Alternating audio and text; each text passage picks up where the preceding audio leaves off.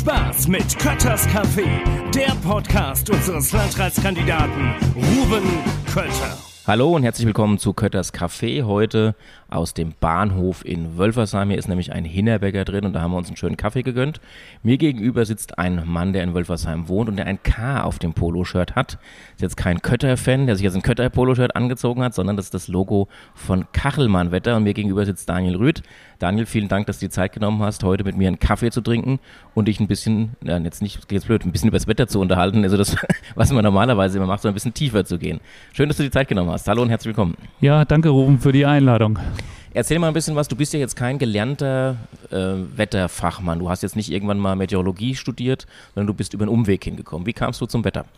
Wie ich zum Wetter kam. Also erstmal, ich bin äh, eigentlich Informatiker. Ähm, zum Wetter bin ich aber gekommen am 30. Mai 2008. Den kenne ich auch noch gut, ja. Den kennen viele hier in der Gegend ganz gut, weil da gab es am Abend ein großes Unwetter, was auch für sehr, sehr viele Schäden gesorgt hat. Auch äh, wirklich heftige, nicht nur, dass der, der Wald seitdem auch anders aussieht, sondern auch dass einzelne Dachstühle komplett äh, versetzt waren oder abgetragen waren. Und Vielleicht ganz kurz zur Zwischenerläuterung. Das war ein ganz lokales Unwetter, speziell hier im Wölfersheimer Raum. Florstadt war, glaube ich, noch mit, mit, ein bisschen betroffen.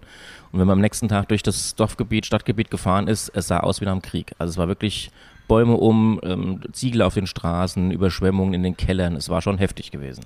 Genau, es war äh, im Prinzip äh, ein starker Downburst, das sind Fallböen, wo quasi aus der Wolke einfach das ganze äh, Wasser auf einmal runterfällt und das muss ja dann sich, wenn es unten aufkommt, irgendwo hin verbreiten und das macht dann die starken Windböen.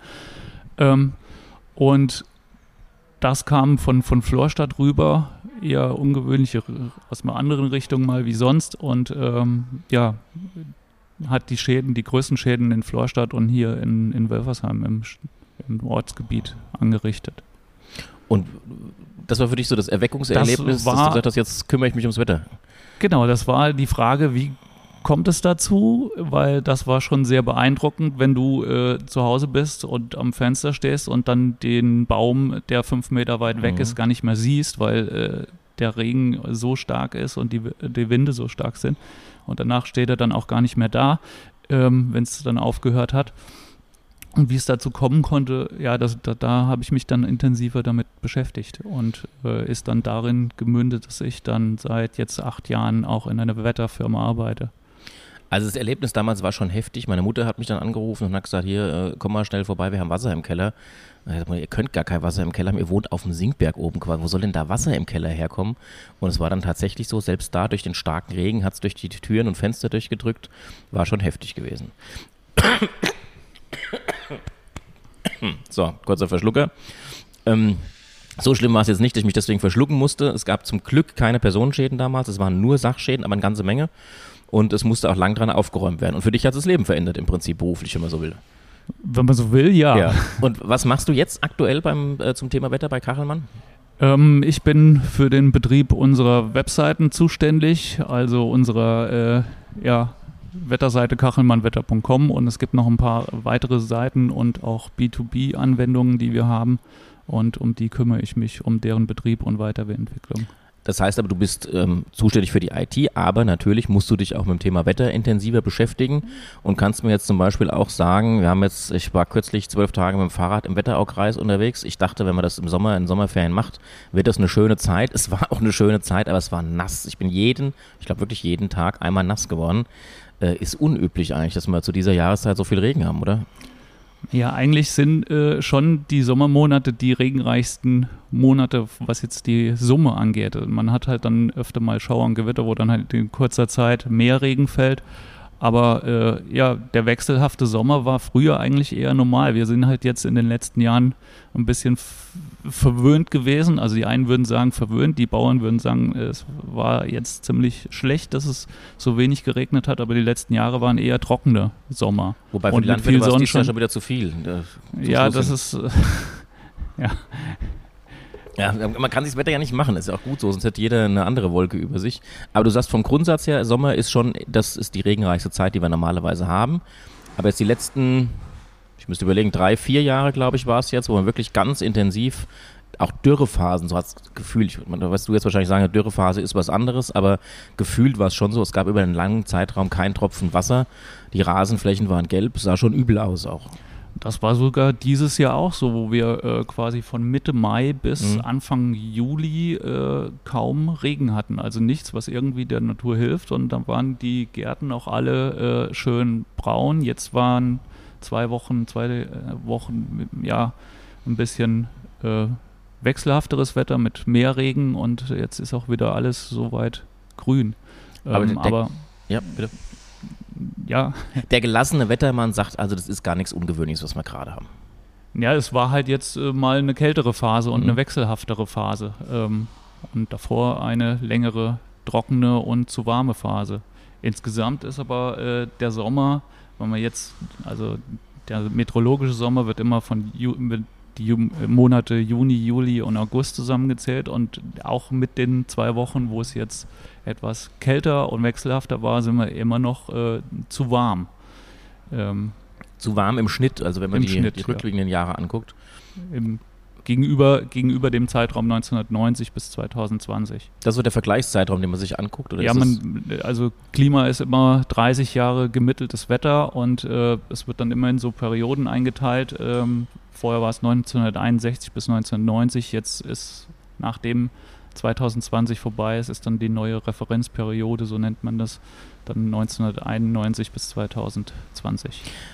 Du hast jetzt das Stichwort Klima ähm, eben benutzt. Das wäre ein Punkt, den hätte ich auch auf jeden Fall nochmal angesprochen, weil viele ja sagen, wenn man über Klimawandel und sowas spricht, äh, was heißt viele sind es zum Glück nicht, aber es gibt einige, die sagen, Mensch, das gibt's gar nicht und dann kommt dann zum Beweis irgendwie eine Bildzeitung von 1950, wo dann der Hitzesommer in Frankfurt die Leute wahnsinnig gemacht hat oder sowas. Ähm, Unterschied zwischen Klima und Wetter, ganz einfach erklärt von dir. Ja, Wetter ist das, wenn man aus dem Fenster rausguckt, was dann gerade passiert. Und äh, Klima äh, ist das gemittelte Wetter über einen Zeitraum von 30 Jahren. Das heißt, ein Ausschlag von einem Sommer, wo es mal heiß ist, der fließt dann in das Ding mit ein. Aber das ist kein Beweis oder kein Gegenbeweis für irgendwas im Bereich der Klimaveränderung. Genau, also Wetter ist ja, äh, schwankt ja ständig. Da ist es mal zu warm, da ist es mal zu kalt, aber trotzdem kannst du ja dann über einen längeren Zeitraum das mitteln. Und du siehst halt schon, äh, dass im Mittel es immer wärmer wird. Ja, also das ist was, was alle Zahlen hergeben und das ist auch weltweit so.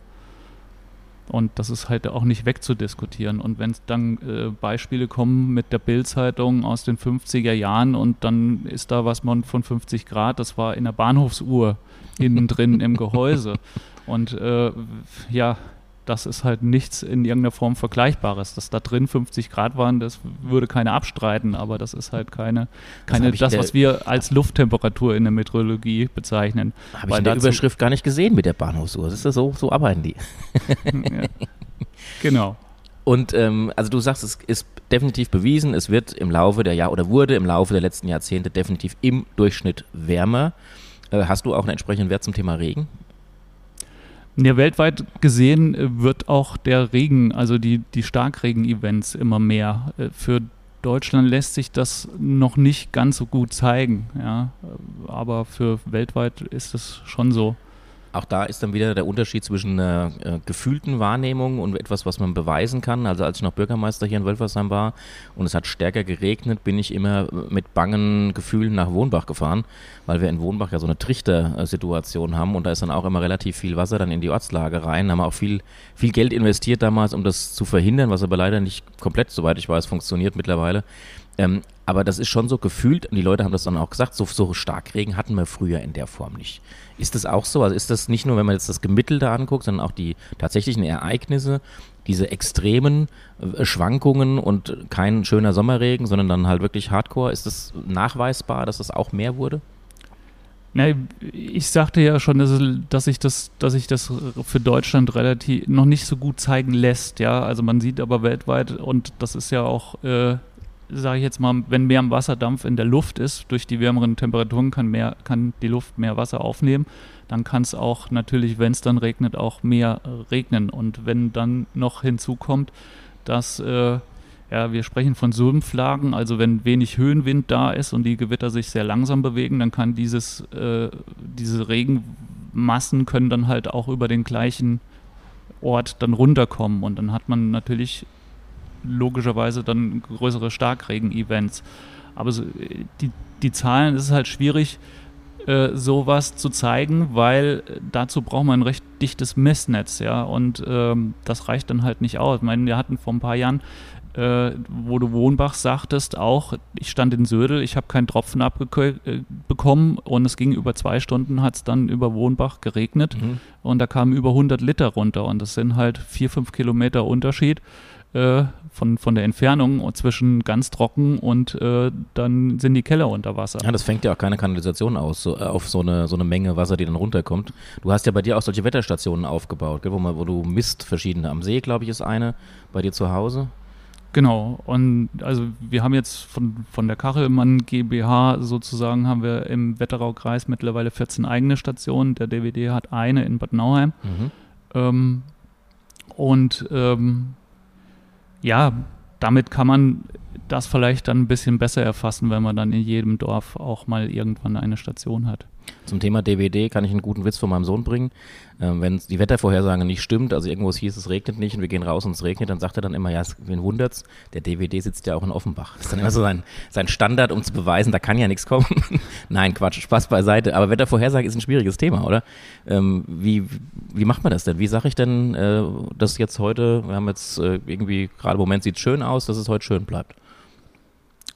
Ja, das, das, das liegt äh, dann oder das hängt dann so ein bisschen von der Großwetterlage ab, ob es schön bleibt oder nicht. Aber ich, es wird jetzt nicht so bleiben, ähm, weil äh, da in Kürze dann ein Tiefdruck Gebiet Einfluss nehmen wird auf unser Wettergeschehen. Es kommt wieder schwülere Luft und es wird dann wieder regnerischer und Gewitter. Und wie sagt man das voraus? Also was, was für Daten braucht ihr dazu? Ich habe eine Regen-App zum Beispiel vom Regenradar. Die funktioniert ziemlich gut so für die nächste Stunde, anderthalb. Da kannst du schön sehen, wo kommt, das, wo kommt die Regenwolke her, wo geht sie hin. Aber ihr macht ja einen ganz anderen Zeithorizont bei euch. Genau, also du musst da unterscheiden, das, was du jetzt sagst, äh, ist ja quasi die Radarvorhersage für die nächsten ja, 90 Minuten genau, ist das ja. meistens. Das heißt, da, da sind insgesamt 17 Radarstationen hier in Deutschland, die dann quasi per Radar messen, wo es regnet und wo nicht. Und ähm, man nimmt dann diese, diese Regengebiete, die man erkannt hat, und schiebt die dann quasi mit der Höhenströmung weiter und äh, damit kann man ja zumindest äh, bei vielen Lagen halt das ungefähr äh, erkennen, wann es wo regnet und äh, wo es trocken bleibt. Man kriegt eine grobe Richtung. Man kriegt eine Fall. grobe Richtung, wo es nicht ganz so gut funktioniert, ist bei Gewitterlagen, wo mhm. sich das nicht dynamisch fortsetzt, das Geschehen, sondern wo das so ein Geplubbere ist, mhm. äh, ähnlich wie im Kochtopf. Wenn man dann sich fragt, wo die nächsten Blasen dann aufsteigen. Das ist dann ein bisschen schwieriger, weil dann kann man es nicht einfach so weiterschieben. Ähm, und die normale Vorhersage für die nächsten Tage äh, funktioniert äh, so, dass man quasi die ganze Welt in kleine Kacheln einteilt sozusagen und ähm, dann einmal zum Modellstart, also des Computermodells, was die Vorhersage berechnet, ähm, dann einmal den Ist-Zustand erfasst, also alle Daten, die man so bekommen kann, äh, dann einfließen lässt und dann rechnet das los und löst dann einfach physikalische Gleichungen, also wie sich dann diese einzelnen äh, Felder zueinander verhalten. Und das wird dann in die Zukunft gerechnet. Ähm, genau. Also viel Mathematik auch dahinter. Da ist viel Mathematik und das kann kein Mensch machen. Deswegen machen das die Supercomputer von großen Wetterdiensten. Ähm, es gibt dann noch Möglichkeiten, diese global gerechneten Modelle, weil Wetter ist immer weltweit. Also das ist, wenn man immer so schön sagt, wenn auf der einen Seite äh, irgendwo ein Schmetterling äh, ein Flügelschlag, der auf der anderen Seite dann einen Hurricane auslöst. Das ist etwas übertrieben, aber es ist halt schon ein chaotisches System, was du immer weltweit sehen musst. Und es gibt noch die Möglichkeit, das für kleinräumige Sachen auch nochmal gesondert zu rechnen. Dann nimmt man sich so ein Globalmodell als Muttermodell und äh, baut ein kleineres, zum Beispiel jetzt für Deutschland, Österreich, Schweiz, rein und ähm, rechnet dann nochmal das nochmal nach und kann dann damit auch kleinräumige Vorhersagen machen. Also wenn man so ein Globalmodell hat, wie die meisten Meta-Apps benutzen, das GFS, da hat so ein so ein Karo-Teil hat dann äh, 28 mal 28 Kilometer und mhm. dann kann man sich vorstellen, wenn man jetzt hier äh, 28 mal 28 Kilometer hat und überall das gleiche Wetter, das kann nicht passen, ja. Mhm. Ähm, weil du sagtest, wir hatten, ich wir haben ja hier in Wölfersheim ein paar Stationen und da siehst du schon, dass es teilweise auch mal abends äh, sieben Grad Unterschied sind äh, oder sein können zwischen Bärstadt und äh, Södel, wo man höher liegt dann noch. Ist bei euch kälter in Södel als in Berst? Nein, umgekehrt. umgekehrt. umgekehrt. Bei solchen Inversionslagen sind wir halt ein bisschen höher als die Bergstädter und dann haben die schon die kalte Luft unten und wir haben oben noch die warme Luft und dann kann es halt zu solchen Unterschieden kommen. Ich bin mal gespannt, wenn das nach, nach einem Schneeevent über frischen Schnee mal passiert und ob wir dann über 10 Grad Unterschied mal hm. kurzzeitig hinbekommen. Stichwort Schnee ist ein gutes Stichwort. Wie weit kann man denn realistisch Wetter in die Zukunft vorhersagen? Ähm, es kommt drauf an. Bist du auch Jurist noch nebenbei? Nein, aber äh, es, gibt, es gibt Wetterlagen, äh, wo es klar ist, dass es jetzt äh, vier, fünf, sechs Tage lang Sonnenschein ist und dann geht es im Prinzip nur darum, die Höchsttemperatur richtig zu treffen. Mhm. Äh, und es gibt halt Lagen, äh, meinen wir, weiß nicht, wann der ausgestrahlt wird, der Podcast, aber äh, heute wäre es so, dass ich dir nicht sagen kann, ob es morgen Nachmittag äh, dann regnet oder nicht, ja. Oder also, schauert oder gewittert. Das wäre jetzt natürlich der Versuch gewesen. Warte mal, wir haben heute, also wir nehmen auf etwa anderthalb Wochen vorher gerade. Das heißt, ausgestrahlt wird am Montag in anderthalb Wochen. Jetzt müsste ich gucken, was für ein Datum das dann ist. Das müsste der 20. oder 21. August sein. Jetzt kannst du, jetzt hast du die Riesenchance, dem, den Zuhörern zu beweisen, wie weit du vorausschauen kannst. Du sagst uns jetzt das Wetter voraus für den 20. 21. August. Das werde ich nicht tun. Keine weil Chance. Das, das, kann ich, das kann ich nicht. Nein, was, was ich dir sagen kann, ist nächste Woche Südwestlage ansteht. Das heißt, wir kriegen wieder schwülere Luft, wir kriegen mhm. wieder gewittrigere Luft. Also es wird sich deutlich anders anfühlen als jetzt die letzten zwei Wochen. Okay. Es wird wieder wärmer sein, wir werden wieder mehr schwitzen und es äh, wird auch das eine oder andere Gewitter Gewitter. Gut, das können wir jetzt rückblicken. Dann, das müsste jetzt quasi die letzte Woche gewesen sein. Am Ausstrahlungstermin könnt ihr jetzt checken. Letzte Woche müsste es schwüler gewesen sein und ein bisschen Gewitter gewesen sein. Genau, das, das, da, da lege ich mich fest. Gut. Ob jetzt äh, wir jetzt genau dieses große Gewitter äh, abbekommen, das äh, kann ich dir natürlich jetzt noch nicht sagen, aber äh, insgesamt wird es halt wieder und gewittriger und schwüler und was danach kommt, äh, weiß ich nicht. Aber das heißt auch, wenn man dann im Sommer irgendwo liest, äh, keine Ahnung, wer prognostiziert, dieses Jahr gibt es weiße Weihnachten. Ist völliger Quatsch, oder? Ja, natürlich ist das völliger Quatsch, weil so weit kann man halt einfach nicht in, in die Zukunft blicken. Was, was man äh, macht und was man versucht, ist halt ähm, mit möglichst vielen unterschiedlichen Berechnungen so einen groben Trend äh, abzuschirmen. Also wenn, wenn man dann ein Wettermodell hat, was dann in 100 Varianten bis Weihnachten dann rechnet, dann lässt sich vielleicht schon ein bisschen sagen, es wird wieder etwas nasser, es wird wieder etwas trockener. Ähm, aber ob das jetzt dann bedeutet, dass am äh, 24. und 25. Schnee liegt daraus, das kann man da einfach daraus nicht ableiten. Aber also, für viele, für viele Branchen ist das halt interessant, wenn die Trefferquote da ein bisschen besser als 50 Prozent ist, äh, reicht das dann meistens schon aus, um dann über irgendwelche äh, Getreideernten zu spekulieren und äh, das, dafür wird es dann unter anderem verwendet. Na ja klar, das, ich meine, das Problem ist natürlich auch, jeder spricht übers Wetter. Das ist halt auch sowas, dass so jeder, jeder fühlt Wetter, jeder empfindet Wetter, jeder meint auch darüber sprechen zu können und dementsprechend ist aber auch viel Unwissen unterwegs und werden auch sicherlich viele Begriffe äh, so verwendet, wo du dann als Fachmann sagst, um Gottes Willen, hört bitte auf. Also wenn irgendwelche Diskussionen um Tornados und ähnliches kommen, nehme ich an, dass du, du hast eine ähnliche Frisur wie ich, ein bisschen mehr hast du noch, aber du wirst dir die Haare dann gedanklich raufen, wenn du sowas liest, oder? Ja. ja. Was sind denn so die gängigsten äh, Falschaussagen bei sowas? Also ich habe ganz oft schon gelesen, Mini-Tornado irgendwo. Ist, ist das, gibt es das bei uns? Gibt es bei uns Mini-Tornados? Bei uns gibt es ganz normale Tornados, ja, ja, und die hatten wir in den letzten Jahren weniger, aber davor gab es auch mal ein Jahr, wo es, wo es sogar ein paar waren. Also innerhalb, nicht in einem Jahr, aber dann halt in, in, in ein paar Jahren waren es dann hier ein paar gewesen. Also zwei, 2014 das? hatten wir beispielsweise einen, der von Melbach nach äh, Echzel gezogen ist. Mhm im August. Und das war auch ein klassischer, das, richtiger Tornado. Das war ein klassischer, richtiger Tornado mit allem drum und dran. Also es ist äh, überall auf der Welt das gleiche Phänomen. Mhm. Also, äh, dass man es hier verharmlost als Mini, äh, weiß nicht, liegt vielleicht auch, äh, wenn, wenn wir hier äh, welche haben, die relativ schmal angelegt sind, dann sieht das ja optisch recht klein aus und vielleicht kommt daher das Mini. Das hat aber nichts mit der äh, Stärke zu tun, weil die kann auch so bei einem Mini-Ding sehr, sehr stark sein, weil ist ja im Prinzip Pirouetteneffekt, je kleiner, konzentrierter der Wirbel am Boden ist, desto heftiger sind dann auch die Auswirkungen. Und wenn der Schlauch halt relativ klein ist, dann kann das am Boden äh, doch schon ziemlich viel ähm, anrichten, ja.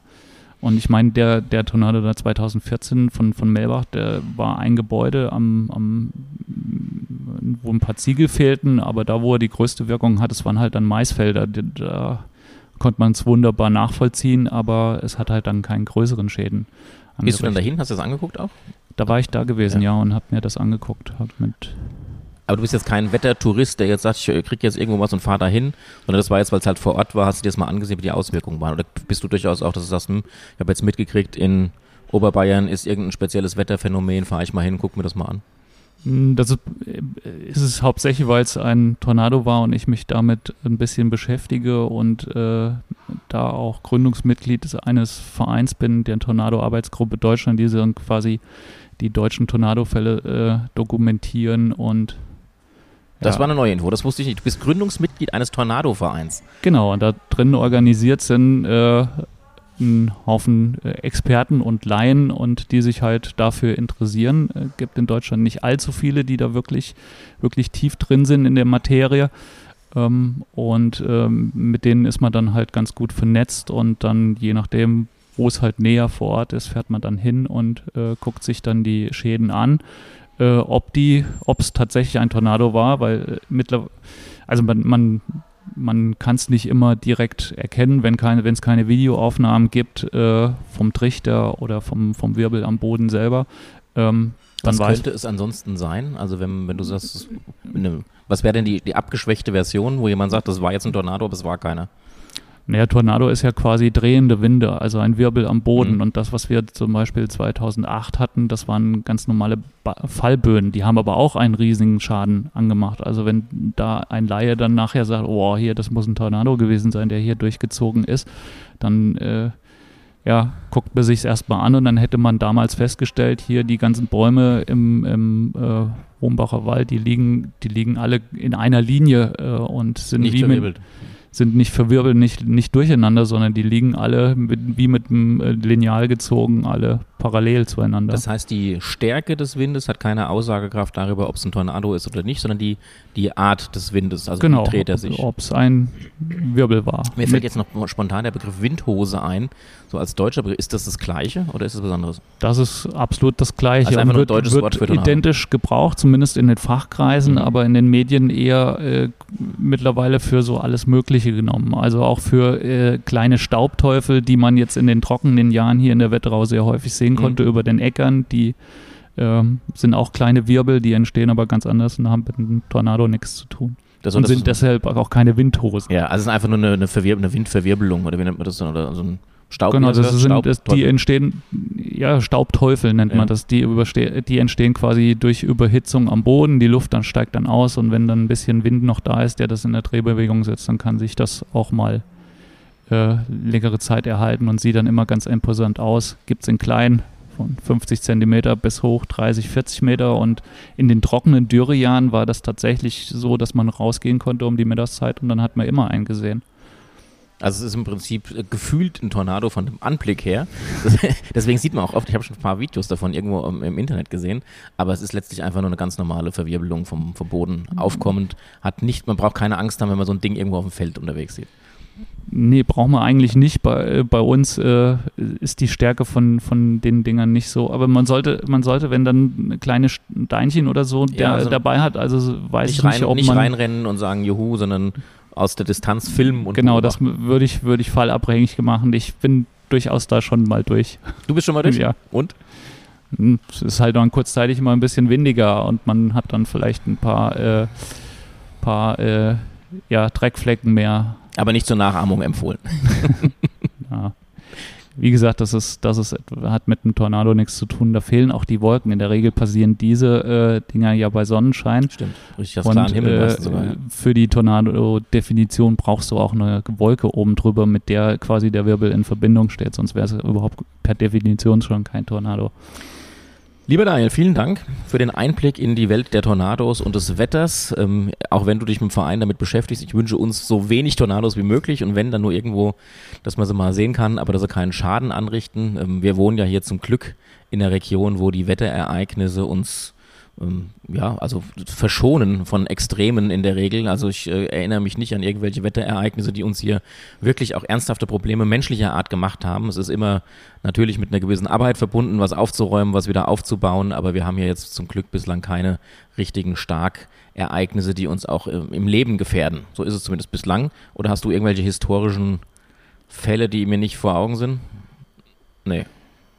Ad hoc weiß ich nicht, aber Gut. es gibt durchaus ältere Tornadofälle, auch äh, Bärstadt und so. Äh, da weiß ich aber jetzt nicht mehr genau, ob es da auch Personenschaden gibt, aber die sehr eindrucksvoll quasi von anhand der Schäden beschrieben wurden.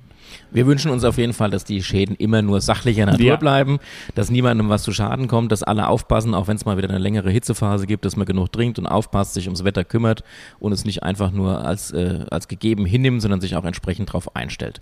Vielen Dank für deine Einblicke darin, wie das Ganze vorhergesagt wird, was passiert, was nicht passiert.